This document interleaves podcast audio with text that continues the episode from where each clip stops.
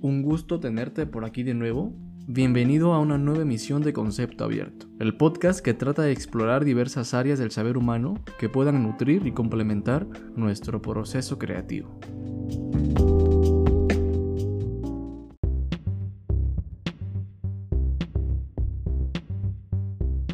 Hace unos cuantos días me encontraba frente a una situación muy peculiar. No tenía nada nuevo que hacer que me dejara alguna ganancia monetaria, porque aunque tengo el podcast, algunas actividades relacionadas con mi profesión y estoy iniciando una pequeña empresa de materiales sustentables con un par de amigos, entre algunas otras actividades, nada de esto me está dejando dinerito por el momento.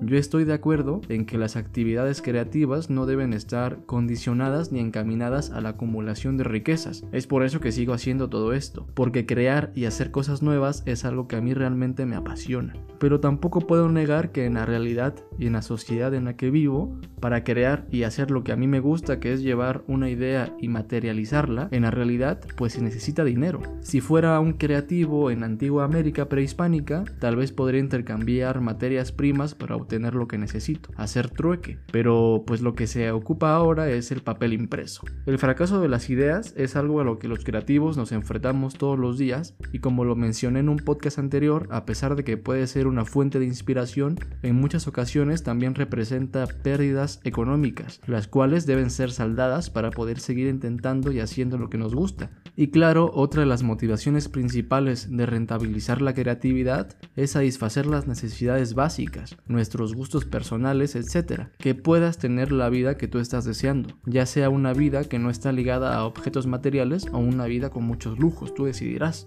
Sin lugar a dudas, en la mayoría de los casos nuestras ideas nos deberían de dar una independencia económica, y aquí en mi guion puse independencia entre comillas porque recordé una frase de Pepe Mujica, el expresidente de Uruguay, que piensa lo siguiente, cuando tú compras algo no lo compras con dinero, lo compras con el tiempo de tu vida que gastaste para tener ese dinero. Y es que muchas veces relacionar las actividades creativas con el dinero, los negocios o los modelos de producción llega a ser polémico, no les gusta a los creativos se puede llegar a entender que la creatividad que únicamente busca el lucro deja de ser creatividad y es solo un negocio. Y en cierto punto, pues es correcto. Cualquier actividad que únicamente busque el lucro tendrá una carencia de sentido y se viciará. Pero evidentemente existe un punto medio en el que no dejas de ser tú como creativo, pero tampoco niegas las exigencias de la sociedad en la que vives. Porque creo que la única manera de cambiar el mundo y la sociedad es ser parte de ella y entender cómo funciona. Por desgracia, aunque la creatividad es una capacidad que tenemos todos los seres humanos, somos muy pocos los que tenemos las oportunidades económicas de explotarla a tal grado que pueda tener impactos un poco significativos en nuestras sociedades y darnos una vida socialmente entendida como exitosa. Pero no podemos negar que en México 60 millones de personas usan esas capacidades creativas para encontrar formas de llevar comida a su mesa, agua potable y electricidad a sus comunidades o colonias y oportunidades para sus hijos. Y como creativos no solo tenemos la responsabilidad, también creo que podemos impactar de maneras significativas en las realidades que aquejan a nuestras sociedades. Porque como te lo advertí en el primer podcast, creo que las actividades creativas y los creativos tienen una capacidad enorme para poder mejorar el mundo. El día de hoy me acompañarás a responderme la pregunta que me hice esta semana. ¿Por qué comenzar a rentabilizar económicamente nuestra creatividad? ¿Quién no recuerda esa típica escena en donde nuestra madre con voz enojada te dice ¿Qué chinga estás haciendo ahí sentado en la computadora sin hacer nada? Ponte a hacer algo de provecho, mijito. En este momento debes estar consciente que tu madre ha sido poseída por Kant y por el capitalismo. Y si luego también te decía a tus 15 años, te me apuras a buscar algo que hacer porque en esta casa no vas a estar de mantenido. Déjame darte la mala noticia que tu madre también ha sido poseída por el neoliberalismo. Estas tres ideas son bien fundamentales para entender algunos de los mayores retos que propone la sociedad actual a las actividades creativas y a los creativos. Y como siempre lo digo, hasta esto puede ser una fuente de inspiración. La ética del deber de Kant, el capitalismo y el neoliberalismo los abordaremos bastante por encimita, pero que pueden crear una ambientación adecuada para poder entender la situación de los creativos. Antes de abordar cómo estas tres formas de percibir y utilizar el mundo afectan las actividades creativas, sería necesario entender qué es la creatividad. Encontrar una definición compartida es bastante complicado, Después de leer varias definiciones llega a la conclusión que la creatividad es una capacidad del ser humano en la que a partir de asociaciones se produzcan nuevas ideas o conceptos que funcionan como soluciones originales y novedosas. Algún problema en específico que necesita ser resuelto. Es una herramienta que el ser humano ocupa para todos los ámbitos de su vida, no solo para la creación artística, y tiene esa característica necesaria de ser original, porque es una especie de pensamiento divergente. Esto quiere decir que la capacidad creativa podría ser la generación de ideas novedosas mediante la exploración de muchas y variadas posibles soluciones. Algo interesante sobre esto y un poquito fuera del tema lo estudia Lina Lieberman, una profesora y psicóloga que realizó unos estudios en 1965, en el que encontró una relación entre la creatividad y el pensamiento divergente, y muy importante, la alegría. Este estudio fue realizado en niños de edad preescolar y esas características se manifestaban también en adolescentes y adultos considerados como creativos. Aquí se enfatiza la necesidad de la alegría en las diferentes etapas del ser humano para el desarrollo y evolución de las habilidades del pensamiento divergente y de la creatividad. Así que dame una sonrisa y ponte a hacer algo. Podríamos concluir o afirmar que si esa relación es cierta, la creatividad no solo es una herramienta y capacidad psicológica, también es una capacidad física, porque más allá de entender la alegría como una emoción, es la capacidad de nuestros cuerpos de generar endorfina, serotonina, dopamina u oxitocina, sustancias que están relacionadas con la felicidad, la alegría y el placer. Como vemos, el tema de la creatividad es algo muy interesante y más complejo de lo que parece. Deben existir una serie de elementos alineados para que de cierta forma logremos acceder a esa herramienta. Y ocupando el reduccionismo, la creatividad es solo la relación entre la capacidad de nuestro cuerpo de generar ciertas sustancias y algunas capacidades cognitivas y de percepción para llevar a cabo asociaciones de ideas. Pero en términos más románticos, pues es lo que mencioné antes, la generación de soluciones originales y novedosas. Nos quedaremos con esa, la generación de situaciones o soluciones, ideas o productos originales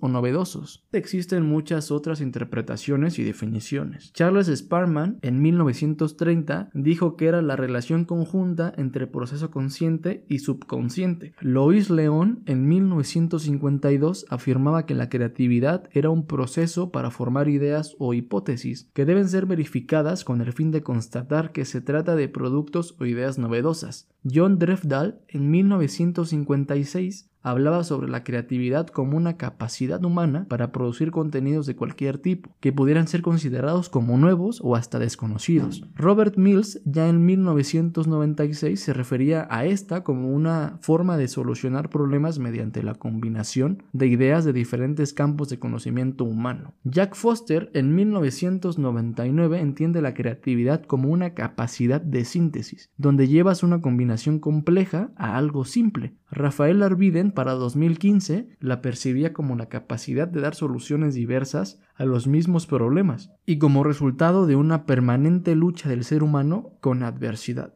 Como vemos, existen muchas definiciones a lo largo del tiempo que abordan diversas perspectivas y que lo que están haciendo es complementarse. Están tratando de armar una figura tridimensional a través del tiempo que trata de acercarse más a la realidad absoluta. Y la mayoría lo entiende como ese algo del ser humano que logra crear productos nuevos, novedosos y que pueden resolver problemáticas de cualquier índole. E indiscutiblemente las problemáticas que resuelve la creatividad son tan variadas que en ocasiones no podemos comprender el amplio espectro que éstas abarcan. Hace un momento te puse el ejemplo de una problemática bastante común en Latinoamérica y claro en el resto del mundo por igual, pero pues, aquí se ve un poquito más, que es la pobreza y la pobreza extrema, en la que desde mi opinión los creativos tienen una gran capacidad de afectar de maneras positivas y mitigar problemáticas parecidas. Pero aquí estamos hablando de un problema muy expuesto, latente y entendido en general por casi todos como algo que necesita ser resuelto pero si de pronto vemos una pintura hiperrealista, ¿esas expresiones artísticas son resultado de una capacidad creativa? Pues posiblemente en un principio sí, porque tal vez El autor, con ciertas técnicas novedosas, quiso dar solución con la práctica a un problema que para el autor era muy latente, tal vez la problemática de cómo lograr plasmar tal cual la realidad que se puede percibir en un lienzo. Es una problemática más personal y aquí pasa algo interesante. Cuando este artista hiperrealista haya logrado consolidar una técnica que resuelva el poder plasmar tal cual la realidad en un lienzo y replique esa técnica en todos los cuadros que haga a partir de ese, ¿es aún considerada como una actividad creativa? Teniendo en cuenta que la idea de la creatividad es conseguir ideas o productos nuevos y novedosos casi a través de la experimentación. Tenemos también, por ejemplo, la problemática del arte abstracto, que se centra en la mayoría de los casos en la manera en que la realidad que percibimos puede ser sintetizada o expresada de maneras no naturales, con un lenguaje visual muy diferente a como estemos acostumbrados a entender nuestra realidad.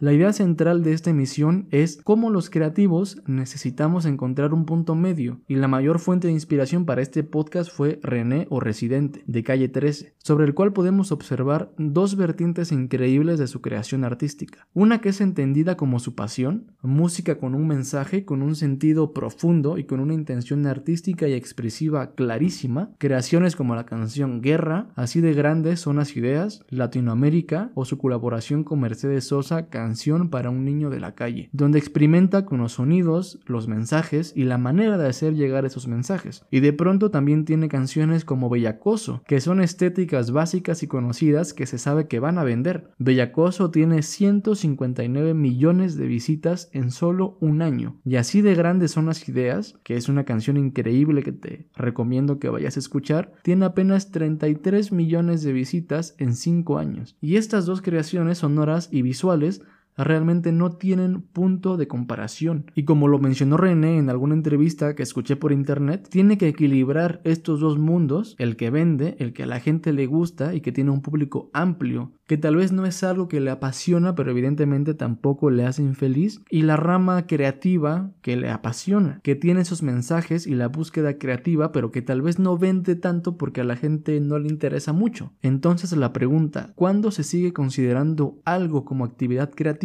No debería inclinarse al fanatismo. Habrá ideas que a la gente le encanten y se conviertan en una fórmula de ventas, y habrá otras ideas que no vendan tanto, pero que siguen el camino creativo o siguen las actividades que a ti te encantan y te gustan. Y balancear estos dos caminos podría ser la respuesta para no sacrificar lo que te hace feliz y nuestro desarrollo creativo, ni olvidar y odiar eso que nos mantiene y nos dará ciertos gustos que queramos. Pero claro, tampoco nos tendría que hacer la vida miserable. Sin duda la capacidad creativa no solo está condicionada en momentos por estados de ánimo específicos o cualidades cognitivas que posiblemente todos podemos desarrollar. También se condiciona por qué tanto podemos difundir y explotar esas ideas novedosas. Es en donde toma relevancia, aunque no debería tomar relevancia, la posición social y tal vez de qué lado de la frontera te tocó vivir, del país en el que nazcas. En este caso entenderemos país como la suma del lugar geográfico en el que naciste, más inventos increíbles del ser humano, más muy pendejos del ser humano. Y no podemos negar que estos inventos, como las divisiones políticas, las clases sociales y los modelos de producción, etcétera, que han existido desde el inicio de la humanidad, rigen en su mayoría de los casos y en muy pocas ocasiones de maneras consensuadas la manera en que vivimos. Y si bien esto no rige nuestras capacidades creativas, sí rige el impacto que nuestras ideas o productos puedan tener. Lo que mencioné en torno a de qué lado de la frontera te tocó vivir es de manera literal. Estados Unidos, nuestro vecino según el OMPI, u Organización Mundial de la Propiedad Intelectual, es el segundo país en el 2018 con más solicitudes de patentes de aplicación mundial, con 597.141. Y no hablar de China, que el mismo año tuvo 1.542.002, representando casi el 47% de las solicitudes a nivel mundial. Un dato interesante es que más del 50% de las patentes solicitadas en Estados Unidos eran de no residentes, de personas que vivían en otras partes del mundo y que solicitaban ahí su patente, mientras México ocupa el lugar número 32 en el mismo rubro. Años antes, en el 2015, América Latina representaba menos del 1% de las patentes mundiales, y en el 2016 México apenas contaba con 17.413 solicitudes ante el OMPI. ¿Y esto qué significa? Bueno, primero, las patentes, según el Instituto Nacional de la Propiedad Industrial, son los derechos exclusivos que concede el Estado para la protección de las invenciones, para que terceros no puedan utilizarlas sin autorización y sin las reglas que el inventor ponga. Segundo, las patentes también pueden ser un indicador de la preocupación de una sociedad y de su gobierno para la solución de diversos problemas y para la innovación en las ciencias, la tecnología y en diversos ámbitos, pues muchos de los productos, máquinas, sistemas o modelos a patentar son impulsados por programas gubernamentales e instituciones públicas. Pero indudablemente, en la mayoría de las ocasiones, las patentes no son realmente para proteger esta propiedad intelectual, son una herramienta para evitar que exista una competencia directa en el mercado, para que lo que tú inventaste no pueda ser vendido por nadie más, y si lo hace, tenga que darte un porcentaje de sus ganancias, de monopolizar la creatividad. Es decir, las patentes protegen la obtención y generación de beneficios económicos que se puedan obtener de una idea o producto durante un periodo específico de tiempo. Y claro, no está mal, pero las cosas se tienen que llamar y entender como la que son. Las patentes existen, no desde un principio, pero sí ahora, con el fin de poder lucrar libremente y sin mucha competencia. Yo mismo estoy registrando una marca ante el Instituto Mexicano de la Propiedad Intelectual, pero yo sé que no es para proteger mi propiedad intelectual, es para poder lucrar con mi parte creativa, para que en un futuro pueda seguir haciendo esto gratis y también pueda gozar de ciertas situaciones que el dinero te da. Porque no puedo negar que existo en una sociedad que me exige la acumulación de bienes materiales. Y tengo que encontrar un punto medio en el que no sacrifico mi búsqueda creativa y tampoco niego la exigencia del modelo de producción en el que vivo, llamado capitalismo. Y cabe aclarar que si te lo estás preguntando, el concepto de patente no tiene una estrecha relación con el capitalismo. El primer acercamiento a los privilegios que brinda esta herramienta fueron formalizados por primera vez en Italia, en 1400 mediante el Estatuto de Venecia, en el cual se obtenían beneficios para la corona, para los inventores, para los importadores y para la sociedad en general, pues el propósito era asegurar nuevas tecnologías de uso doméstico, limitar la dependencia de las importaciones y generar nuevos puestos de trabajo que estimularan la economía. Pero ni estamos en ese año ni el capitalismo realmente es tan asqueroso. Los asquerosos somos nosotros. Como lo afirmó Branko Milanovic, el sistema económico necesita avaricia para poder expandir y nosotros la hemos aceptado por completo. Llevar a cabo un cambio de valores parece, en este momento, una tarea imposible. Este punto medio del que te hablaba, en el que no dejas de ser tú y hacer lo que haces porque te hace feliz y te apasiona, y también poder cumplir con las exigencias de la obtención de bienes, se vuelve más difícil cuando las personas se vician, los dueños del capital, los gobiernos y los creativos. El capitalismo, para que todos lo entendamos, es un modo de producción o un modelo de producción, una manera de producir algo para poder gozar de lo que ese algo nos pueda brindar. En este caso, la base es la propiedad privada, el mercado y el capital como una herramienta de producción. Hablamos de maquinarias, de las habilidades de las personas, o sea, capital humano, entre otros tipos de capitales, con las que las empresas crean relaciones empresariales y relaciones laborales. Es decir, firmas un contrato que debe ser cumplido en donde la empresa obtiene beneficios de tus habilidades y tú eh, en retribución pues obtienes una ganancia económica. Y en realidad a mí se me presenta y me parece un modelo justo, porque se combinan diversas aptitudes creativas. Por ejemplo, en una empresa de diseño gráfico está el dueño que tiene aptitudes creativas para encontrar clientes, para vender el producto y para acercar las ideas a diversos grupos, además de que tiene el capital necesario para el desarrollo y promoción de ideas. Y luego están los trabajadores de cierto departamento que complementan la empresa con sus habilidades creativas en el diseño de logotipos, otros con sus habilidades creativas en finanzas, etc. Y tal vez de los que más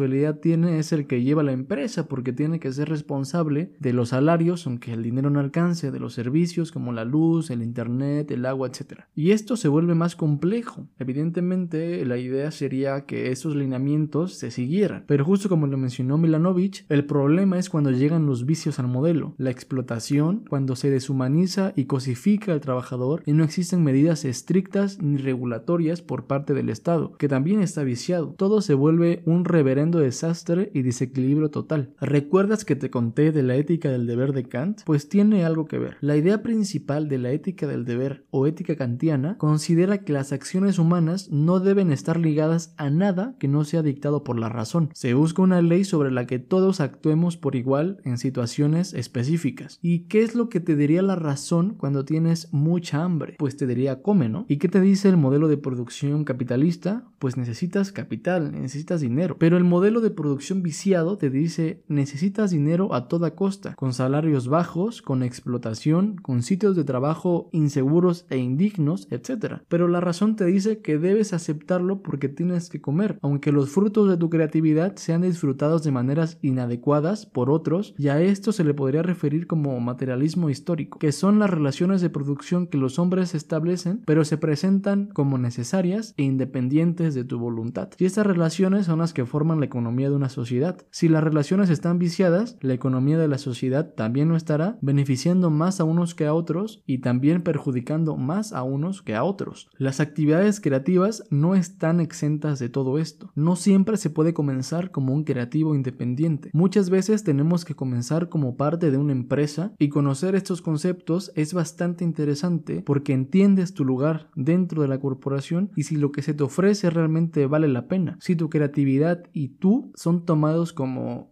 algo realmente valioso o solo como un capital más o como una cosa. Y claro, si tú tienes la posibilidad de formar y ser líder de una empresa, entender estos conceptos podrían ayudar a que no seas un viciado del modelo, que logre superar lo que se te ha impuesto, y, al igual que se debería encontrar un punto medio entre la creatividad y el lucro, lo mismo debería pasar con el deber del hombre, entre hacer por deber y hacer porque es lo que te hace feliz. Los puntos neutros en muchas ocasiones son bastante buenos. Está claro que no todas las empresas están viciadas con acumulación de bienes a toda costa. Existen corporativos, pequeñas y grandes empresas que quieren potenciar tu creatividad y que te ven como un ser humano y no como una cosa, que nos ayudan para el desarrollo de diversas aptitudes y habilidades creativas y encontrarlas a veces es difícil porque no son tantas. Y también existen tan pocas que la mayoría de estas tienen altos estándares y filtros de contratación. Pero el mundo es un mundo de oportunidades para los creativos, y en las situaciones más desastrosas se pueden encontrar momentos de inspiración. Los trabajadores independientes, autónomos o más conocidos en la actualidad como freelancers han existido en todas las etapas evolutivas del ser humano, y de formas más comunes en un momento en el que no había grandes empresas ni monopolios, pues las actividades humanas estaban en pleno desarrollo. En ese momento casi todos eran freelancers, eran dueños de sus propios negocios, se desarrollaban como profesionales en las diferentes áreas que posiblemente hoy entendemos como oficios. Carpintero de 60 años que ha tenido su carpintería toda la vida es un freelancer. Muchas de las grandes empresas y emporios también comenzaron en algún momento como un emprendimiento independiente, de personas que se arriesgaban a crear o empezar algo, a dar servicios de maneras autónomas y no ligadas a ningún gran corporativo, que invertían todo su tiempo esfuerzo y recursos en levantar esa idea propia. Porque cuando existe un problema, los creativos siempre encontrarán la solución y muchas veces regresando a modelos pasados sin darnos cuenta. En la actualidad, uno de los grandes problemas de los creativos es que no existen gran variedad de empresas o corporaciones en las que podamos realmente desarrollar nuestras capacidades y seguir aprendiendo como profesionales. En algún momento ser un trabajador independiente y emprender una idea era tal vez un poco más común, porque posiblemente las actividades humanas no exigían un nivel tan alto de complejidad. Y hoy en día, aunque pueda presentarse como algo más complejo, se puede volver una necesidad económica de autorrealización o como una alternativa a las relaciones laborales que ofrecen los modelos corporativos, en el que posiblemente no puedas desarrollar tus capacidades profesionales como lo haría siendo un trabajador independiente. Que claro, el emprender y comenzar desde cero conlleva mayor riesgo de fracaso, de pérdida monetaria y más tiempo para alcanzar los niveles deseados, pero que en la mayoría de las ocasiones vale la pena. Y algo que resume muy bien esta etapa de emprendimiento prematuro es una frase que leí en un post de Juca. Para ser chingones, primero hay que ser pendejos. Sin duda el emprendimiento y la búsqueda de desarrollo profesional de manera autónoma es arriesgada, puede llegar a ser muy beneficiosa, en donde al igual que siendo un trabajador, siempre encontraremos estas bifurcaciones entre el camino creativo y el camino del lucro, que como vimos se puede complementar el uno con el otro encontrando un equilibrio entre ambos. Pero más allá de todo esto, una de las mayores recompensas que puedes tener siendo un emprendedor es poder ir a Shark Tank. Era broma, pero este programa la verdad tiene cualidades interesantes que atraen al público de todas las edades y del cual sin duda se pueden sacar muchos tips y aprendizajes que todos los creativos podemos usar para poder vivir en una especie de armonía con las exigencias de nuestro modelo económico. Para comenzar, algo súper importante es la idea o historia detrás del producto no es solo el problema que se quiere resolver, sino la razón por el que descubrimos ese problema. ¿Cuántas veces no hemos visto en el programa historias de superación que más allá de ser ciertas, falsas o exageradas, sirven para crear una conexión con el usuario? Y no te digo que te inventes una historia personal trágica, más bien es darte un momento para profundizar en las razones personales y cómo tu historia de vida impacta en por qué quieres vender esa idea, para lograr crear un vínculo con el consumidor. Baja inversión inicial. De pronto vemos creativos que llegan al programa con productos que no tienen ventas, pero que ya tienen deudas, de altas inversiones y simplemente su idea o concepto no vendió, fracasó y no se logró corregir el camino. La idea es encontrar la manera en que a través de pequeñas inversiones comencemos a rentabilizar nuestra creatividad. Estudiar tu mercado o tu competencia es algo esencial. ¿A cuántas personas puedes llegar con una idea? ¿Y cuántas vidas puedes impactar de maneras positivas o negativas? ¿Quién más tuvo una idea parecida o igual a la tuya? Y entender qué es lo que tu actividad creativa tiene de diferente que haría que alguien la quisiera comprar, que haría que alguien quisiera gastar su tiempo de vida en lo que tú estás vendiendo. Entender la diferencia entre actividad creativa y lucro. Así como Residente no deja de perseguir su búsqueda creativa con productos que tal vez no vendan tanto, pero que se ayudan de productos que sí venden y que se masifican para poder llegar a más personas. Tú debes encontrar el modelo en el que no pierdas tu esencia creativa, pero tampoco olvides dónde estás. Eh, la idea es priorizar como creativo. ¿Qué es lo que quieres alcanzar con tu creatividad? Expresarte libremente sin importarles repercusiones económicas o centrarte en acumulación de riquezas. Usar tu creatividad para lograr productos que a toda costa te den dinero o mantener un equilibrio y encontrar un modelo que satisfaga tus necesidades. Entender en términos monetarios cuánto vale tu empresa. Inevitablemente nuestras ideas son invaluables para nosotros y por alguna razón los seres humanos tienden a especular y normalmente siempre a la alza con crecimientos constantes y exponenciales. Pero creo que algo muy lógico es que cuando mandas tu idea creativa a un rodeo comercial, su valor ya es calculable y no importa que ya tengas una bodega con un millón de objetos que son resultado de tu idea, y que ya hayas comprado un edificio de oficinas, si llevas meses sin vender, tu empresa y tu idea comercialmente no valen nada. Y eso es una realidad cruda pero que debemos comprender. Tu idea tiene un gran valor como elemento creativo, pero al mercado eso no le importa. Hice una emisión entera sobre el fracaso que podrías ir a escuchar después. Y por último, algo que he aprendido a lo largo de esta búsqueda que terminará el día que yo muera, es que los creativos son más que la suma de sus ideas. Porque más que sus habilidades cognitivas o físicas, son seres humanos. Son padres, hijos, esposos, esposas, universos enteros e independientes, hermosos y extraordinarios. Nosotros valemos más que por cualquier cosa por nuestra calidad humana y por ser seres vivos. Pero nuestro modelo económico siempre te dirá lo contrario. Para él, siempre valdrás por la cantidad de horas que puedas pasar frente al monitor, por los premios que ganaste en concursos de diseño, por la cantidad de seguidores que tengas, por tus capacidades creativas, por el carro, la casa o la computadora que poseas. Pero esas son puras mierdas, y siempre que el modelo te lo diga, tú recuerda que los creativos son más que la suma de sus ideas, y todos valemos lo mismo por el simple hecho de existir y de ser humanos y seres vivos.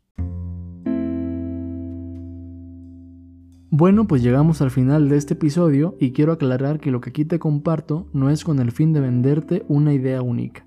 Es solo para compartirte algo que creo que puede servirte en algún momento de tu vida como creativo o de tu vida en general, poniendo más posibilidades sobre la mesa para pensar. Espero poder haberte compartido algo que te ayude como creador, que pueda a ti darte más herramientas, que te inspire a crear si aún no lo haces, o a seguir haciéndole y poniéndole todo el corazón a tus creaciones, a querer saber más y a que juntos podamos ayudar desde lo poquito o mucho que podamos aportar. Me dio mucho gusto que estuvieras aquí, yo soy Carlos Adrián y me encantaría escuchar tu opinión. Encuéntrame en Instagram como 149estudio.arq, si algo de lo que hago te inspira o ayuda, yo me daré por bien servido. Nos vemos la próxima semana.